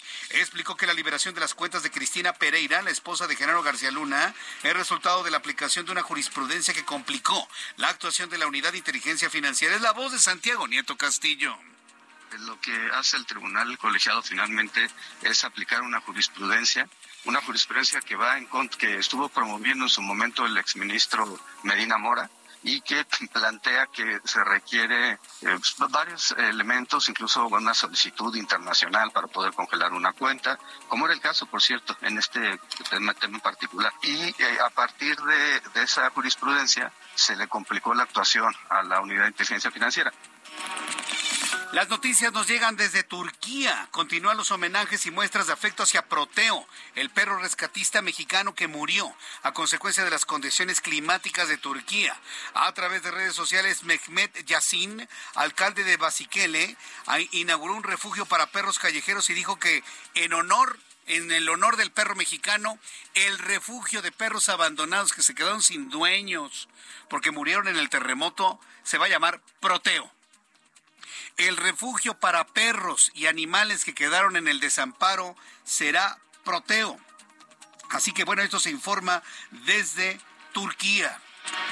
Este miércoles una gran tormenta invernal azotó las llanuras del norte y parte superior del medio oeste de los Estados Unidos con fuertes vientos y nevadas, lo que obligó a cerrar cientos de escuelas, impidió los viajes aéreos, dificultó o imposibilitó los viajes por carretera, donde se esperaban hasta 60 centímetros de nieve y vientos de hasta 94 kilómetros por hora. Un telescopio publicado, un estudio, perdón, un estudio publicado este miércoles reveló que el telescopio espacial James Webb observó una población de galaxias misteriosas, unas galaxias muy masivas, extremadamente antiguas, que parecen haberse formado a un ritmo mucho más rápido que lo que predecían los astrónomos. Espérenme tantito, ¿eh? Este descubrimiento va a arrojar de que posiblemente el universo que conocemos, y ya tomando en cuenta el concepto de poliverso, bueno, el concepto del universo conocido podría ser mucho más antiguo de lo que creemos. ¿Qué edad tiene el universo según las últimas investigaciones científicas? 13.700 millones de años. Con esta observación del telescopio James Webb, el origen del universo, el famoso Big, porque ya no existe el Bang, acuérdense que fue una explosión y que ya no va a haber Bang, el universo se sigue extendiendo cada vez más rápido, ¿sí? Bueno, pues podría ser muchísimo más antiguo. Van a pasar seguramente años para llegar a esta conclusión, pero ya algunos científicos observan que el universo podría ser mucho más antiguo de lo que creíamos los seres humanos. Diversas organizaciones civiles mexicanas solicitaron este miércoles una audiencia ante la Comisión Interamericana de los Derechos Humanos para exponer el desabasto de medicamentos, especialmente los oncológicos, situación que se ha agudizado durante la presente administración de Andrés Manuel López Obrador. La Organización Mexicana contra la Corrupción y la Impunidad llamó al Fondo Nacional de Fomento al Turismo a justificar las irregularidades por 1.736 millones de pesos en las obras del tren Maya, que fueron detectadas por la Auditoría Superior de la Federación. Le informó que una avioneta bimotor que se dirigía a Ohio se estrelló la tarde de este miércoles en un terreno cercano al aeropuerto Clinton, Clinton National en la localidad de Little Rock, en Arkansas, lo que dejó un saldo de cinco personas fallecidas, todas tripulantes del aparato. Son las noticias en resumen. Le invito para que siga con nosotros. Le saluda Jesús Martín Mendoza. 7-9, las 7 con 9, 19 horas con 9 minutos hora del centro de la República Mexicana. Entro en comunicación con nuestros compañeros reporteros urbanos. Javier Ruiz, gusto en saludarte. Adelante, Javier, ¿cómo estás? El gusto es mío, Jesús Martín. Muy bien, excelente noche. Tenemos información de la avenida Doctor Río de la Loza y su continuación la avenida Fray Servando Teresa de Mier. Ya el avance complicado, Jesús Martín, al menos para quien transita dejando atrás la zona de la avenida Cuauhtémoc, la colonia de los doctores, y esto en dirección hacia el eje central Lázaro Cárdenas, más adelante para llegar hacia las inmediaciones de la avenida Congreso de la Unión, principalmente el problema, por supuesto, para cruzar la avenida Anillo de Circunvalación, tenemos actividad comercial y constante cruce de peatones. El eje central Lázaro Cárdenas también ya con avance complicado a partir de la zona de Izazaga y para llegar hacia la zona de Bellas Artes, las inmediaciones de la avenida Juárez, superando ese punto la circulación mejor un poco, pero nuevamente ya rezagos llegando a las inmediaciones del eje 1 norte o bien para continuar hacia el circuito interior. Así que hay que salir con anticipación y manejar con bastante precaución. De momento, Jesús Martín, el reporte que tenemos. Muchas gracias por la información, Javier. Estamos atentos. Buenas noches, hasta luego. Buenas noches. Mario Miranda con más noticias. Adelante, Mario, ¿en dónde te ubicamos? ¿Qué tal, Jesús Martín? Muy buenas noches. Tenemos información de la zona sur informarles a los amigos automovilistas que en estos momentos se encontrarán buen avance en el anillo periférico en el tramo de San Antonio a la glorita de San Jerónimo, esto en dirección al sur. En el sentido opuesto del anillo periférico, en dirección al norte, encontraremos tránsito lento de San Antonio a Barranca del Muerto. La avenida Barranca del Muerto con carga vehicular en ambos sentidos, de periférico a la avenida de los Insurgentes. Las Flores con buen avance de periférico a la avenida Revolución. Altavista con carga vehicular de Revolución a periférico y finalmente el eje 10 de Magdalena con tránsito lento de la avenida Revolución al periférico. Martínez, la información vial al momento. Muchas gracias por la información, Mario Miranda. Seguimos. Seguimos atentos con toda la información. Son las 7 con 11, las 19 horas con 11 minutos hora del centro de la República Mexicana. ¿Qué es lo que sucedió en materia de economía y finanzas? ¿Cómo cerraron los mercados? Noticias de economía en nuestro país con Héctor Vieira. La Bolsa Mexicana de Valores cerró la sesión de este miércoles con un retroceso del 0.11%, equivalente a 58.96 puntos, con lo que el índice de precios y cotizaciones, su principal indicador, se ubicó en 53.180.99 unidades tras la publicación de las minutas de la última reunión de la Reserva Federal de los Estados Unidos. En la Unión Americana, Wall Street cerró con balance mixto, ya que el Dow Jones retrocedió 84.50 puntos para quedarse en 33.045.09 unidades. Por su parte, el Standard Poor's restó 6.29 puntos, con lo que se ubicó en 3.991.05 unidades. Por el contrario, el Nasdaq avanzó 14.77 puntos, que lo colocó en 11.507.07 unidades. En el mercado cambiario el peso mexicano se apreció 0.43% frente al dólar estadounidense, que cerró en 18 pesos con 9 centavos a la compra y en 18 pesos con 37 centavos a la venta en ventanilla. El euro se ubicó en 19 pesos con 6 centavos a la compra y 19 pesos con 48 centavos a la venta. El Bitcoin tuvo una caída en su valor del 1.5% para ubicarse en 24.389.90 dólares por unidad, equivalente a 449.998 pesos mexicanos con 53 centavos. La Reserva Federal de Estados Unidos calculó este miércoles que deberá mantener el ritmo de su política monetaria restrictiva durante buena parte de 2023 y no descarta más incrementos en la tasa de interés para conseguir que la inflación siga bajando hasta regresar a su objetivo del 2%. La Comisión Nacional Bancaria de Valores realizó una visita de inspección especial al Buró de Crédito tras confirmarse la venta de su base de datos correspondiente al año 2016 y reiteró que esta fuga de información no afectará a los clientes bancarios que tengan créditos actualmente. El presidente del Instituto Mexicano de Ejecutivos de Finanzas, José Domingo Figueroa, calificó de poco probable que se pueda contener la inflación durante 2023, que prevé cerrará en el 5.2% debido a factores externos e incluso a posibles sanciones a México por incumplimientos en el Tratado TEMEC. Informó para las noticias de la tarde Héctor Vieira. Muchas gracias, Héctor Vieira, por la información. Muchas gracias a nuestro compañero Héctor Vieira por las noticias de economía y finanzas. Ya son las 7 con 13, las 19 horas con 13 minutos, 19 horas con 13 minutos, hora del centro de la República Mexicana. Eh, quiero informarle que el pico de Orizaba fue consumido por un fuerte incendio que originalmente empezó en las faldas de la Sierra Negra, colindante con eh, con este parque nacional. Fíjese que se confunde, se confunde la Sierra Negra con la Sierra Morena, ¿sí? de, Cielito Lindo. No, la Sierra Morena está en España. La que tenemos aquí es la Sierra Negra que es colindante con, con el Parque Nacional. De acuerdo con Beatriz Manrique Guevara, titular de la Secretaría del Medio Ambiente, Desarrollo Sustentable y Ordenamiento Territorial, se trata del peor siniestro en lo que va de la temporada. Vamos a entrar en comunicación con Claudia Espinosa, nuestra corresponsal en el estado de Puebla, quien nos informa. Adelante, Claudia, gusto en saludarte. Bienvenida. ¿Cómo estás? Así es, son buenas noches a todo el auditorio, pues son más de 188 los brigadistas que desde ayer están eh, trabajando en esta área natural protegida del Pico de Orizaba, justo en la zona del municipio de Asistintla, donde como ya lo comentas, pues está registrando este incendio forestal. Como ya lo mencionas, la titular de la Secretaría del Medio Ambiente, Beatriz Marrique, señaló que bueno, pues se continúa trabajando. En estos momentos ya se ha controlado más del 70% del siniestro que principalmente afectó bosques de pino. Todavía queda un 30%, que aunque se tiene controlado, está en el proceso de extinguirlo totalmente. Hasta el momento, y de acuerdo con lo que ha mencionado el propio gobernador de Puebla, Sergio Salomón Céspedes Peregrina, pues está realizando una investigación para conocer cuál fue el origen del incendio forestal. porque Bueno, pues que hay comunidades que a veces realizan actividades de riego o inclusive podría ser en esta zona pues el campismo y muchas veces estas fogatas podrían ser lo que origina los incendios. Sigue un llamado a la población para que no recurra a estas tácticas y por lo pronto pues los brigadistas de Puebla, de CONAFOR, están trabajando todavía en esa zona, aunque ya se ha controlado el siniestro. Es la información que te tengo.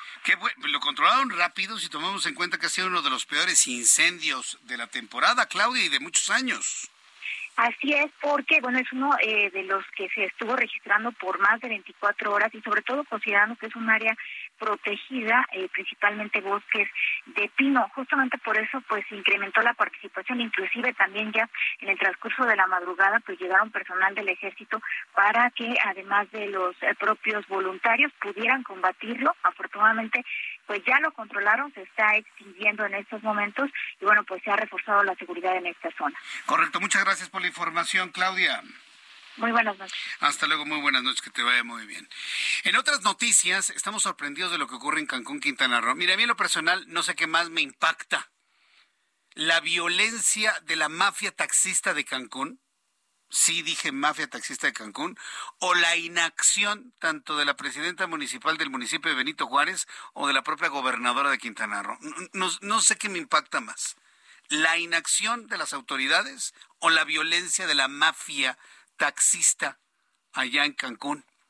Taxistas de Cancún de nueva cuenta comenzaron con amenazas y agresiones a conductores de Uber. Sin embargo, los usuarios salen en defensa del servicio que quieren tomar. Claro, un extranjero, un estadounidense, un canadiense, un europeo que se va a Cancún a disfrutar, prefieren subirse a un Uber mil veces. Independientemente son más seguros o menos seguros, es la forma en la que se transportan ya en otras partes del país y que no lo entiendan estas personas, que es su trabajo, sí, pero no es a pedradas como se defiende el trabajo, ¿eh? Están circulando de nueva cuenta videos donde se ve a los choferes del sindicato Andrés Quintana Roo amedrentando a choferes de plataforma y hostigando a los turistas para que se bajen y a la fuerza tomen uno de sus mugrosos taxis. Fernanda Duque es nuestra corresponsal en Cancún y nos informa. Hola Jesús Martín, te comento que las agresiones contra Uber por parte de taxistas no paran, pese a las advertencias del gobierno del estado. Aguirre Perilla, representante de los choferes de la aplicación en Cancún, explicó que en los últimos 15 días se han registrado seis agresiones en el destino turístico, así como en la zona continental de Isla Mujeres. En dos de estos casos no se trataba de conductores de la plataforma, sino de particulares. Asimismo, ayer se dio la detención de una conductora cuya unidad fue rodeada por diversos taxis que pretendían evitar que llevara a una pareja de turistas al aeropuerto. Ante la inconformidad de los choferes de Uber, la Secretaría de Seguridad Pública afirmó que actuaron conforme a la ley, ya que ambas partes estaban bloqueando las vías de comunicación, por lo que su detención no fue arbitraria. Esa es la información hasta el momento. Bien, pues esto es lo que sucede. Muchas gracias por la información desde Cancún, Quintana Roo. Esto es lo que sucede. Es insólito, inaudito e insostenible. Porque, no, le iba a decir, entiendan los taxistas. No, no entienden nada, ¿no? Cuando un tipo nada más sabe meter velocidades y hacer, oprimir un acelerador, no entiende nada. Pero sí compartirle a usted que lo que están haciendo estos mafiosos, por decirlo suavecito, hay otras palabras. Lo único que están haciendo estos mafiosos no es defender su trabajo, están matando a Cancún. Ante la inacción por interés político de quienes actualmente gobiernan. Es increíble. A mí me sorprende que como un destino tan importante, tan hermoso como es Cancún, empiece a ya no estar dentro de las prioridades de visita de los extranjeros, ni canadienses, estadounidenses, ni europeos. ¿Y sabe qué es lo peor? Que los taxistas están en la posición que no venga nadie, pero que no se suban a, esos, a esas aplicaciones. No quieran defender a pedradas, ¿sí? Como, como lo, lo harían este, en otra época del, del, tiempo, como si fueran cavernícolas. No quieran defender a pedradas lo que no defendieron con calidad en su servicio, señores. Que les quede clarito. ¿sí? Que les quede clarito. No quieran defender ahora con pedradas lo que no han defendido con calidad. A ver finalmente qué acciones se van a tomar, porque aquí lo que preocupa es las agresiones a los turistas y la imagen que le estamos dando a los turistas en el, en el exterior. Mire, para hablar de imágenes, ¿qué le parece la imagen que tiene Nicaragua en este momento? Ya ni siquiera en el mundo, en Latinoamérica. Estamos todos sorprendidos de la forma en la que Daniel Ortega, el dictador nicaragüense, pues expulsa a quienes no están de acuerdo con su gobierno. Hoy el presidente mexicano reaccionó ante esto y ofreció dar asilo, inclusive ofrecer la ciudadanía mexicana a 94 nicaragüenses opositores expulsados por Daniel Ortega. Debo decirle que el presidente mexicano no condenó a Daniel Ortega. Acuérdense que están cortados por la misma tijera, ¿no? Al afirmar que mediante el diálogo se puede resolver la crisis política que vive el país centroamericano. En la conferencia del día de hoy, el presidente mexicano reveló que desde el 1 de diciembre envió una carta a Daniel Ortega en la que le hizo el ofrecimiento de recibir a sus connacionales que se encontraban presos en aquel entonces, aunque aclaró que los ofrecimientos humanitarios de México no llevan consigo el rechazo a su régimen. ¿sí? Pero ¿sabe cuál fue la respuesta de Ortega? Nada, cero, lo ignoró olímpicamente. Esto fue lo que dijo el presidente mexicano esta mañana. Ha habido eh, personas de Nicaragua que han pedido estar en México. Eh, me lo informó el secretario de Relaciones Exteriores y me consultó y la instrucción es que todos los que quieran estar en nuestro país tienen las puertas abiertas y son bien recibidos. Entonces, asilo, nacionalidad, lo que ellos quieran. Y también coincido de que este, la nacionalidad no se puede perder por decreto. Pues sí, la nacionalidad no se puede perder por decreto. Y aquí sí debo reconocerle al presidente que esa voluntad de poderle dar asilo y ciudadanía a hombres y mujeres que lo único que han hecho es defender la libertad de Nicaragua. Luego es muy difícil estar bien en ambos lados, ¿eh? y él quiere estar bien con los opositores a Daniel Ortega y con Daniel Ortega, evidentemente. Pero hasta este momento Daniel Ortega ha ignorado olímpicamente al presidente mexicano, también hay que decirlo. Eh, de las noticias que le presenté ayer aquí en la capital del país, escuche usted, amigo, que nos escucha en otras partes de la República Mexicana, oiga, lo ocurrido en el Congreso en la Ciudad de México fue algo inaudito, algo que no puede volver a ocurrir nunca jamás. Integrantes de un colectivo pues, arremetieron contra las instalaciones y personal del Congreso porque no están de acuerdo en que se discuta una iniciativa que va en contra de la iniciativa de sexualizar a los niños que tengan relaciones sexuales, inclusive se cambien de sexo. Hay una iniciativa del Partido de Acción Nacional para proteger la integridad de la infancia. Ah, no, pues estos señores no quieren que se proteja la integridad de un niño o de una niña que no tiene por ninguna razón tener que estar pensando en su pene o en su vagina. Tienen que estar pensando en estudiar, en ser queridos, abrazados, en jugar, ¿sí? Pensarlo de una manera distinta, ¿sí? Es pederastia pensarlo, ¿qué interés tienen estos señores de que un niño que pues todavía está en la identificación de su vida y de su cuerpo, ¿sí? Lo metan a una clínica para que le cercenen el pene, para que se lo extirpen junto con los testículos, para que sea una niña. ¿Qué interés tienen estos hombres? Pues sexualizarlos, tener relaciones sexuales, eso es pederastia. Ayer lo platicábamos con un legislador del Partido de Acción Nacional. Hoy América Rangel, la diputada del PAN, informó que ha presentado ya una demanda penal para meterlos a la cárcel, ¿eh? Ante la Fiscalía General de la República contra tres de estas personas que ayer atacaron las instalaciones del Congreso de la Ciudad de México. Voy a, los anuncios y al regreso le voy a presentar lo que informó a través de sus redes sociales la diputada América Rangel. Es un asunto que ha rebasado pues eh, todos los comentarios, ¿no? Porque no es posible que en el análisis de iniciativas que ni siquiera han sido ley eh, hagan este tipo de espectáculos para mediatizarlos. La condena ha sido generalizada en todo el país. Regreso con esto después de los anuncios y le invito para que me dé su opinión a través de Twitter, arroba Jesús Martín MX y a través de mi cuenta de WhatsApp 55 3999 4020. Escucha las noticias de la tarde con Jesús Martín Mendoza. Regresamos. Heraldo Radio, con la H que sí suena y ahora también se escucha. Heraldo Radio, con la H que sí suena y ahora también se escucha. Continúa Heraldo Noticias de la tarde con Jesús Martín Mendoza.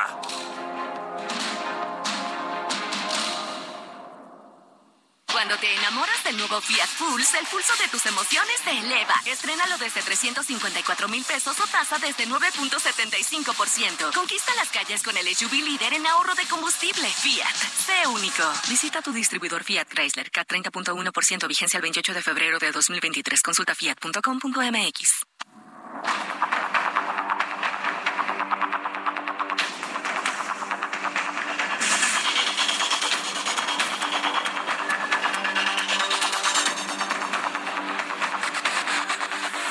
7 con 31, ¿no? Las 7 con 31 hora del centro de la República Mexicana. Mientras estaba en el corte comercial, he estado viendo algunos videos algunos videos que trascienden de las discusiones dentro del Senado de legisladores y legisladoras, senadoras de, Morena.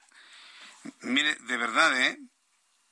Estoy viendo cómo la senadora Rocío Adriana Abreu, pues este, da golpes bajos, ¿no? En el ambiente político, ¿no? Sobre todo al, hablar de asuntos privados de otras senadoras, ¿no? Familiares, íntimos, de decisión personal. Cuando ya los políticos empiezan a sacar asuntos de carácter familiar, es porque están desesperados. Están desesperados. Están desesperados porque están viendo evidentemente que va para va a la baja claramente este tipo de cosas. Y yo no creo que en este país exista, aún así cuando se quiera de alguna manera buscar un desquite clasista, social o económico, nadie está dispuesto en que le ventilen sus cosas privadas, ¿eh? Y lo hacen los legisladores es, del Movimiento de Regeneración Nacional. La, verdad es, fue un mercado con todo respeto a los mercados, ¿eh? Por lo menos en los mercados llegamos a acuerdos, ¿no? En el precio cuando hay jaloneos de toda índole. Acá no llegan a ningún acuerdo, acá se, este, se dan golpes bajos y esos son golpes bajos. Kenia López Rabadán se lo aclaró perfectamente bien esta senadora que se llama Rocío Adriana Abreu. Sí. O sea, hay límites.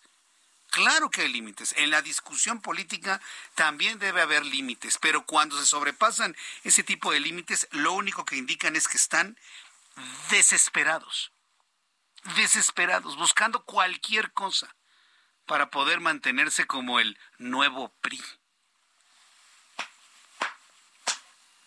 Son las 7.33, hora del centro de la República Mexicana. Precisamente hablando de todas estas discusiones en el Congreso de la Ciudad de México, se generó un, momento muy, muy embarazoso ayer, por supuesto. Ayer estuve buscando precisamente a América Rangel, quien es la diputada del Partido Acción Nacional quien informó que ya presentó una demanda ante la Fiscalía General de la República contra las personas que atacaron las instalaciones del Congreso de la Ciudad de México. A través de sus redes sociales, esto fue lo que comentó la diputada América Rangel. Acabo de presentar las denuncias penales contra las personas que asaltaron al Congreso de la Ciudad de México y trataron de atentar contra mí. En específico, tenemos perfectamente detectadas a tres personas, de quienes ya le dimos todas las pruebas a la Fiscalía y además solicitamos que realice la investigación para dar con las demás personas. Esperamos que la autoridad haga su trabajo y no encubra si es que hay personas de Morena detrás de todo esto. No puede haber nada ni nadie por encima de la ley. Bien, pues esto fue lo que comentó la, diputada del Partido de Acción Nacional en la Ciudad de México. Entra en comunicación con Luis Eduardo Velázquez.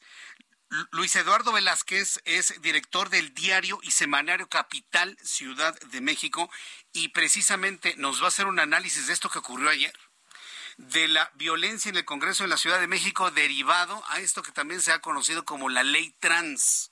Estimado Luis Eduardo, qué gusto saludarte. ¿Cómo estás? Bienvenido. Muy buenas tardes. buenas noches ya. Buenas noches, Jesús Martín. Un saludo a ti y a tu auditorio. En el Congreso de la Ciudad de México se vivió una protesta violenta sin precedentes, hay que decirlo.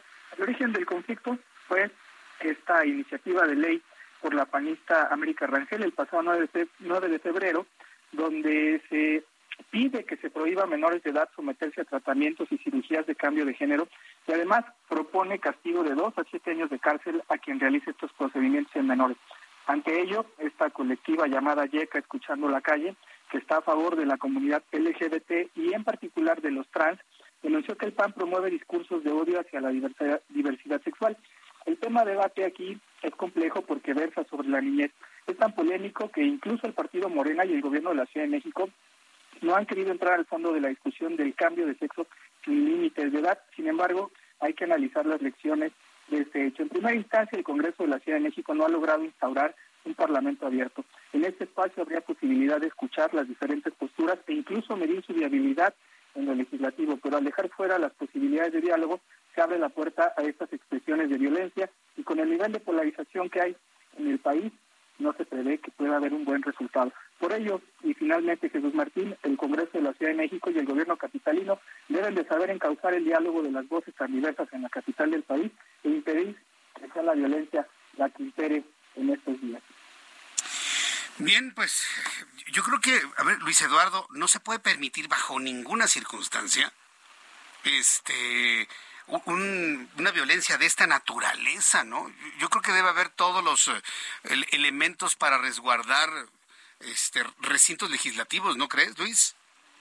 Y ahí ayer fue el presidente de la Jucopo, Federico Dorin, quien dijo que hubo una falla o una tardanza por parte de, del presidente de la mesa directiva, que es quien tiene la facultad de pedir las tareas de fuerza pública para poder resguardar a los legisladores cuando se presentan este tipo de, protestas, porque si no se convierten tan violentas como la de ayer, con consecuencias muy graves. Y aquí hay varios también eh, temas. Eh, el mismo Federico Dorin ya dijo que no van a buscar que se sancione a nadie por estos hechos para que no se criminalice la protesta. Pero sí está en su derecho América Rangel de presentar esa denuncia que lo está haciendo por amenazas de muerte que ella dice ha recibido. Entonces ya vemos un clima muy muy intenso y por supuesto que es facultad del gobierno garantizar la seguridad de un poder en la Ciudad de México y también de los legisladores. Correcto, pues Luis Eduardo gracias por estos comentarios y seguimos en contacto. Muchas gracias, Luis. Gracias, estimado Jesús Martín, un abrazo. Un abrazo, que te vaya muy bien. Son las 7 con 37, las 19 con 37 minutos hora del centro de la República Mexicana. Hay un asunto que a mí en lo personal siempre me, va a dar mucho gusto, ¿eh? Que cuando, bueno, pues hacemos algún, se hace algún tipo de planteamiento, bueno, pues se obtiene finalmente una respuesta que me parece que es justísima. ¿Se acuerdan lo que le platiqué de los taxistas allá en Cancún? Le tengo una buena. ¿Qué cree? Que ya fueron detenidos. A mí el profesor me da un enorme gusto. El tipo este, ¿no? Que está con la piedra ahí amenazando al, a, la chofer de Uber. Aparte una mujer, fíjense. Aparte una mujer. Y los turistas extranjeros tratando de llegar a un acuerdo con el hombre, ni, los, ni les hacía caso. Han sido detenidos. Vaya, es una buena noticia. Súbale el volumen a su radio. La información que tengo en estos momentos indica que dos hombres y una mujer fueron puestos a disposición del juez cívico por alterar el orden en la vía pública, no acatar las indicaciones de la autoridad y vejar de manera verbal y físicamente a otras personas. Este hecho se registró cuando elementos policíacos que realizaban vigilancia sobre el bulevar Cuculcán esto era a la altura del kilómetro 9.5, carril de subida, se percataron de un vehículo color gris, modelo Dodge Attitude, mal estacionado, en el cual se encontraba una mujer que estaba discutiendo e insultando con otros taxistas mismos que refirió que trabajaba como Uber. Asimismo, dicha mujer indicó que arribó al lugar para brindar un servicio, pero no se percató que en el lugar el sitio era de taxis, por lo que estos le impidieron abordar su pasaje y esto fue motivo de la discusión. Asimismo, refirió que los taxistas jalonearon a los turistas, los cuales se retiraron del lugar. No obstante, al escuchar la versión de los taxistas, estos indicaron que la conductora llegó a provocarlos motivo por el cual estaban discutiendo por lo que se les solicitó en repetidas ocasiones que se tranquilizaran, haciendo caso omiso, por lo que los agentes procedieron a la detención de quien dijo llamarse José, 64 años, Eduardo, 48 años, Rosa N, de 53, siendo puestos a disposición del juez cívico por alteraciones del orden público. Esta información inclusive la puede usted consultar a través de nuestra página de internet del Heraldo de México, información que, bueno, pues ha fluido de manera importante de esta forma. Bueno, pues constatar que sí, sí se está haciendo algo en Cancún para evitar todo este tipo de fenómenos. Todos tienen libertad, ¿eh? Los taxistas, los de aplicación y bueno, pues espero que finalmente se vele por ello y aquí una muestra de que finalmente sí se está haciendo algo en contra de las agresiones que ponen muy mal parada la imagen de nuestro país. ¿Y por qué digo nuestro país? Porque usted le pregunta a un extranjero, oye, ¿conoces México? Sí, sí conozco México, conozco Cancún. ¿No le ha pasado? que tenga amigos del extranjero, hoy conoces México pensando, no, va a decir Guadalajara, la Ciudad de México, Monterrey, no, Cancún. Cancún es una referencia de conocer México en los extranjeros. De ahí la importancia de este tipo de situaciones. Son las 7.40, hora del centro de la República Mexicana. ¿Quién cree que está aquí en el estudio hoy siendo miércoles? Súbale el volumen a su radio. En el estudio, el ingeniero Carlos Álvarez Flores, presidente de México Comunicación y Ambiente, para darnos información sobre cuidado del medio ambiente y muchas cosas más. Bienvenido, ingeniero, ¿cómo está? Qué gusto. Buenas noches a ti y a los 14 millones de habla hispanos y mexicanos y de todos los latinos que nos escuchan aquí del otro lado del en Estados Unidos, en Estados Unidos. Nuestra, nuestra Así es. allá también, ¿eh? ¿No estamos por Facebook? No, en esta ocasión no. Un saludo. Pero también. Pero estamos por Spotify, estamos por, aplicaciones digitales, páginas de internet aplicación del Heraldo de México. Perfecto. Saludos a todos. Bien. 40 hectáreas por hora. Ese es el récord de México. Ese dato es de la CONAFOR, Comisión Nacional de Forestación. Ajá. ¿Estas hectáreas qué? Esas hectáreas se pierden cada hora. ¿Cuántas hectáreas? 40. ¿Por hora? Por hora. Ese es el promedio que saqué de los últimos 20 años con datos de la propia CONAFOR. O sea, yo no estoy inventando todos los datos, va, va, va, sumé, dividí. Pues acuérdate que yo soy, para sumar y dividir, pues yo soy el bueno, ¿no? Sí, yo sí, soy el sí. bueno, entonces. Es ingeniero, los así ingenieros es, estudian, sumar y dividir, eso es todo. Entonces, 40 hectáreas de corteza vegetal. Ya empezaron los incendios otra vez. Sí. Son cientos, por no decir miles de incendios. Ahora, ¿cuál es lo grave? Son dos temas. Uno es la contaminación, dioxinas y furanos que nos metemos, el carbono negro, que nos envenenamos. Y el otro es lo más grave. Estamos perdiendo suelo. Cuando tú quemas, cuando se incendia, son 800 grados. Entonces, con 800 grados, los microorganismos que están en el suelo son bacterias, son microorganismos. Es un, el suelo es un organismo vivo que nos da todo, sustento, captura CO2. Entonces, al quemar una hectárea, o bueno, 40 hectáreas por hora, que es el promedio nacional, entonces estamos perdiendo lo más preciado, lo más importante, el suelo. La única salida que tiene el hombre hoy es regresar ese CO2 que está ahí calentando el planeta al suelo. Y nosotros en México estamos empeñados en perder suelos, pues ya te dije, 40 hectáreas por hora. Entonces, pues es un número muy grave, muy malo, ¿no? ¿Por qué? Porque las autoridades, porque los ciudadanos, porque los mexicanos, porque prendemos, porque o le prenden o intencional o no intencionalmente, pero se quema, se prende. Entonces, es muy grave el asunto, ya empiezan otra vez.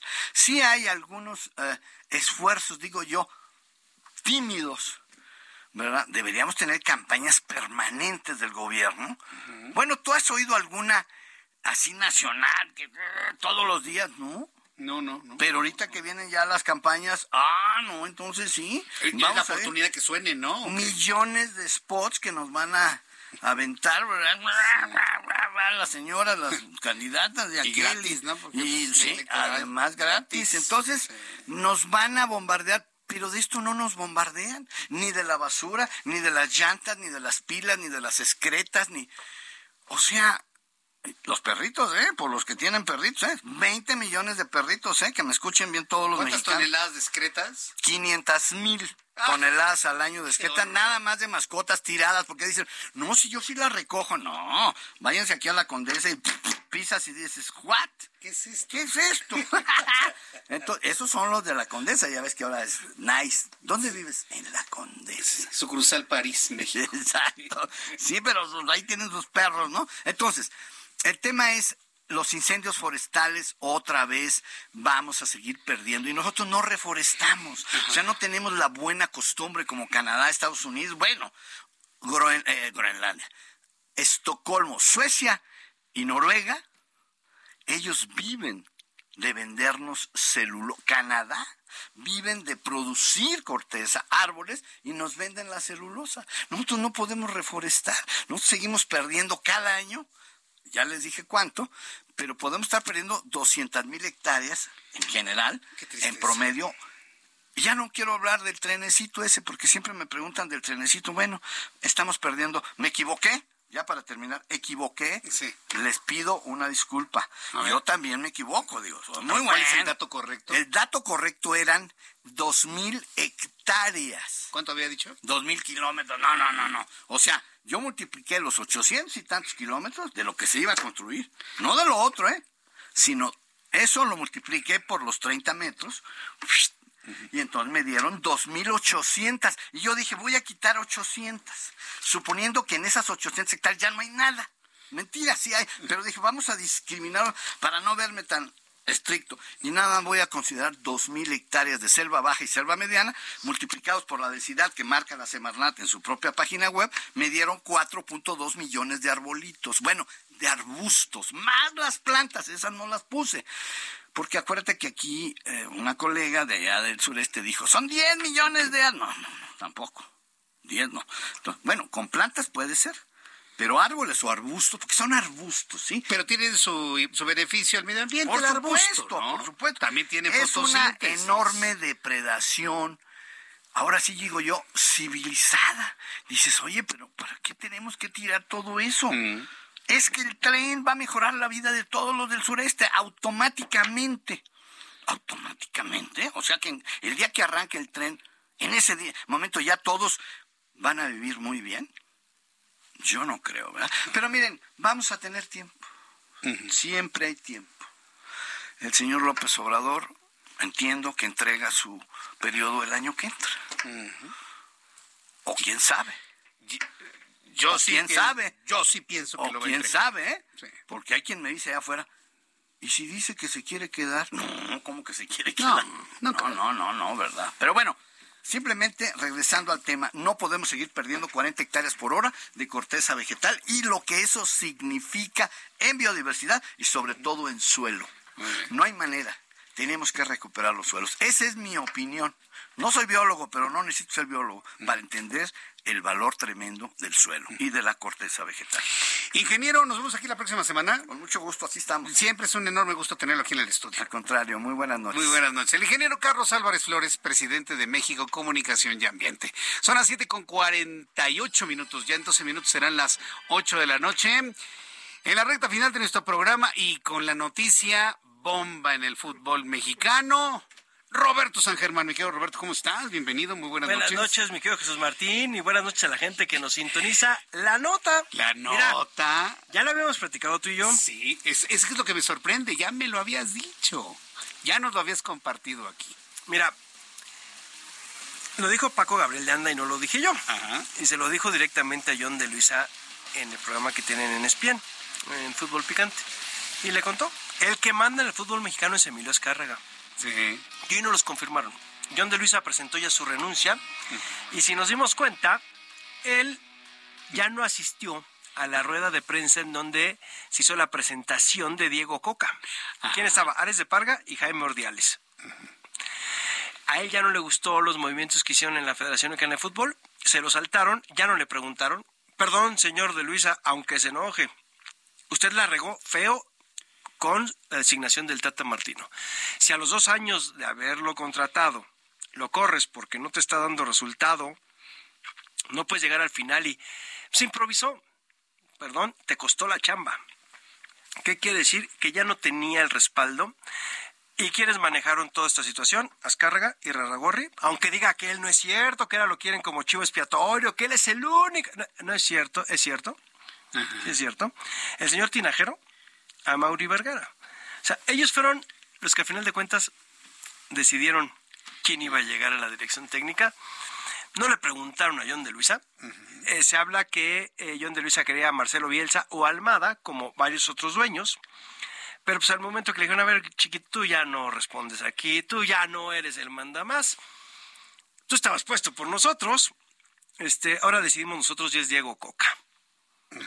Qué barbaridad. Es decir, él mismo se minó, él mismo se aisló, perdió los apoyos, ya no tuvo otra más que decir ya no sigo para la siguiente. A ver, es muy simple. Hay un dueño del fútbol y si él decide, pues tú tienes que acatar las decisiones. O sea, eso quedó demostrado hoy. Y ha quedado demostrado desde hace mucho tiempo. O sea, John de Luisa no entró en el redil o se salió del redil y lo pues quisieron meter al redil de una forma que no le gustó y hoy presenta su renuncia, este, la cual creo que tuvo que haber presentado el día del partido de México contra Arabia Saudita. Él se podría quedar como en el comité de organización del Mundial, no pasaba nada para el 2026 y estar en la FIFA como es supuesto que tiene, pero pues dimites, compadre, adiós, la regué, bye.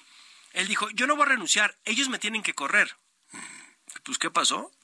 ¿Ya renunció? Ya renunció. O sea, no lo tuvieron que correr. imagínate las presiones adentro, ¿no? Lo que no sabemos, no escuchamos, no vimos, ¿no? Él comentó una vez en un espacio con eh, Luis García y, no sé si a Cristian Martinoli, pero él comentó que ya la gente lo estaba insultando y que ya se estaba saliendo de control la situación de la selección mexicana, el Tata Martino y él.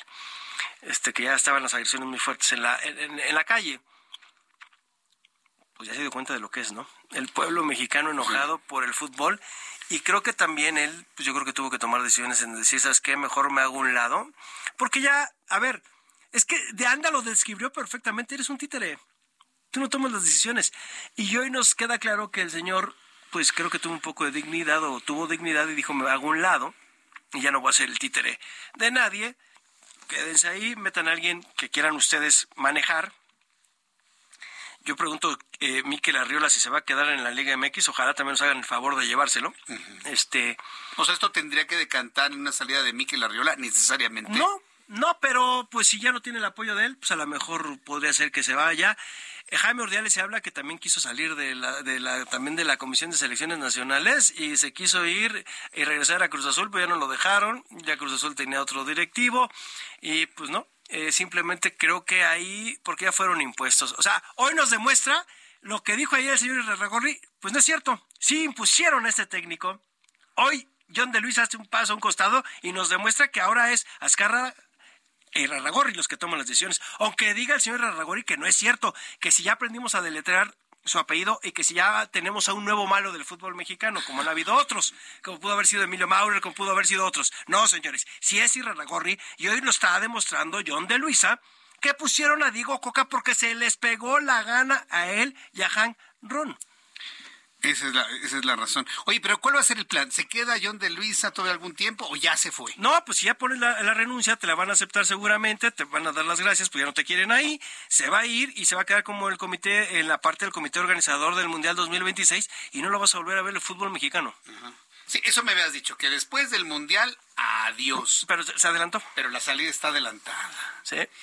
Me imagino cómo se ha haber puesto alguna llamada telefónica, algún griterío en oficina. No, ¿sabes qué? Yo creo que no tuviste que hacer eso. Simplemente con demostrarte y llegar y decirte, yo mando aquí y el que va es Diego Coca, tú te callas, te tardaste tus 60 días, no demostraste nada, fracasaste, te quedas callado, vas a seguir en el comité de la FIFA, terminas lo que es el Mundial de 2026 y te vas a tu casa.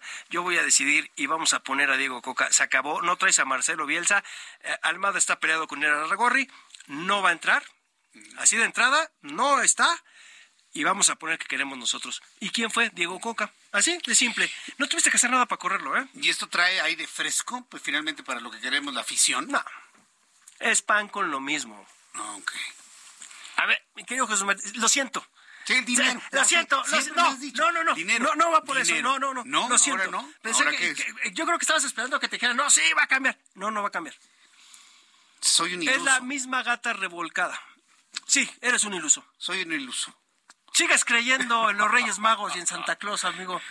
No te llegó tu regalo. Sí, es más, te trajeron ropa. Te trajeron ropa. Exactamente. te volvieron a traer ropa. Caíste, te volvieron a traer ropa. Soy un iluso. Y te quedó grande. Créeme que sí iba en ese sentido mi pregunta. Dije, no, pues ahora sí, Mundial, Canadá, Estados Unidos, México, vamos a llegar pues al cuarto partido, ya ni siquiera el quinto. No. No, no. Seguimos en lo mismo. Qué barbaridad. ¿A quién van a poner? Ese sí va a ser. Hay que preguntarle al señor Irarragorrillas Cargan a quien quieren. Ellos lo van a poner. No, bueno. Ya nos vamos, mi querido Roberto. Nos vemos mañana. Claro. Y nos vemos mañana en la televisión 2 de la tarde, canal 8.1 en la radio México, Estados Unidos. Gracias, hasta mañana. Esto fue Heraldo Noticias de la tarde con Jesús Martín Mendoza.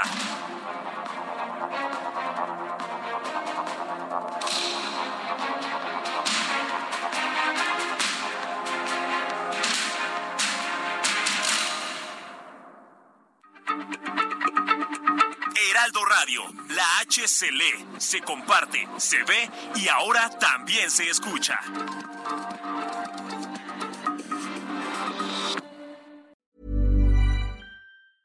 A lot can happen in the next three years. Like a chatbot may be your new best friend. But what won't change? Needing health insurance. United Healthcare Tri Term Medical Plans are available for these changing times Underwritten by Golden Rule Insurance Company, they offer budget-friendly, flexible coverage for people who are in between jobs or missed open enrollment. The plans last nearly three years in some states, with access to a nationwide network of doctors and hospitals. So for whatever tomorrow brings, United Healthcare Tri-Term Medical Plans may be for you. Learn more at uh1.com.